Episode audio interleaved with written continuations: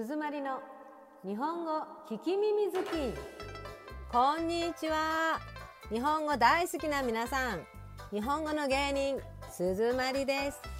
このポッドキャストは初級が終わった学習者の皆さんにちょうどいいレベル。だからたくさん聞いてちょっと頑張ったら中級へ行けるよ。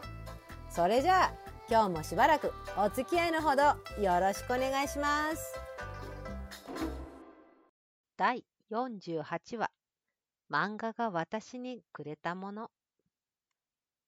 私は月に2回近所の小学校の図書室に行くのを楽しみにしています。そこで子供たちに三味線を教えるお手伝いをしてるんですがそれより何より大人になってから子供の図書室に行けるっていうことが楽しくてたまりません。ああ、これ昔読んだな、懐かしいなとか、眺めるだけのこともあれば、え、何これ？って思わず手に取っちゃうこともあります。だって、表紙が漫画で面白そうなのが多いんですよ。ノーベル賞作家の本の表紙が漫画。世界で一番古い小説と言われている源氏物語は中身も漫画です。うーん、最近漫画の本増えたんですかね。ここ、学校の図書室なんですが。学習漫画って言うんですけど、ヘレン・ケラーにエジソン。ああ、偉い人のシリーズね。それから、えっ、ー、と、漫画日本の歴史全21巻。おお、調べてみると、ああ、アマゾンでも売ってますね。えー、17,380円です。うーん、入学のお祝いにも買えそうですね。出版社が、集英社。あ、少年ジャンプの会社ですね。ドラゴンボールやワンピースの会社ですよ。ジャンプといえばね、面白い経験があるんですよ。ジャンプの発売日は月曜日なんですが、ある人気漫画が3年続いてついに終わるという日の月曜日、電車に乗ってた会社員がみんなジャンプ読んでたことがあったんです。20代も30代もみんな下向いてじーっと読んでるんですよ。ちょっと変だったけど、私も最終回読みたかったので、必死で隣の人の漫画、チラチラ見てました。あれはびっくりしましたね。うん漫画があって当たり前の生活漫画で読めないコンテンツはないくらい日本人の生活と漫画は結びついています。特に私の世代は漫画で大きくなった幸せな世代です。学習漫画こそ今ほど多くはなかったけれどフランス革命とロシア革命を丸ごと覚えられたのは漫画のおかげ。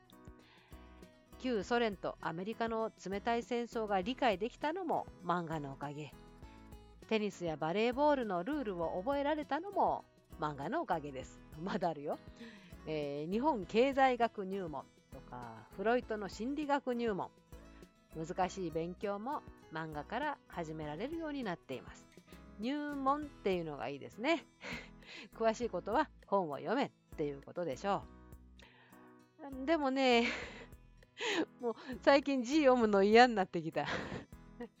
絵に描いてもらった方が分かりやすいじゃん。ああ、バカになってるかな、私。動画だったらもっといいですね。えー、私の世代は漫画とともに、そして今の世代は動画とともに成長しているのでしょう。漫画はアニメになって、映画になって、さらにはゲームにもなって進化していってます。一つのコンテンツを4回も楽しめたらもうお腹いっぱいなんて幸せ、えー、このメディアミックスは世界中に広がっていますね。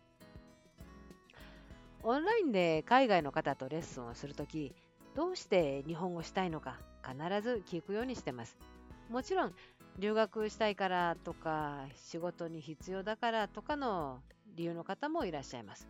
けれども日本に行く予定はないけれどとにかく好きな漫画やアニメを日本語で理解したいという人が本当に多いです。ただ心配なことが一つ。オタクの方に、マリさん、日本語はオタク文化のラテン語ですねって言われたことがあります。ローマ帝国はなくなってラテン語は日常で使われなくなりましたもし日本の漫画アニメ文化がなくなったら日本語もなくなる？ああそれは大変漫画は私に仕事までくれたのに じゃあ今度は日本語から漫画やアニメの素晴らしさを伝えていきましょうか。見てから読むか読んでから見るか。70年代小説とタイアップした映画がたくさん作られました。その時の映画のキャッチコピーがこれです。さあアニメや漫画を見てから日本語の勉強を始めた皆さん。勉強してから見るのも面白いですよ。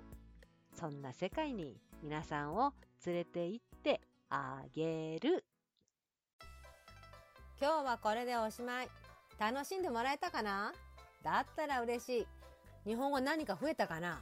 だったらもっと嬉しい。じゃあまたね。バイバイ。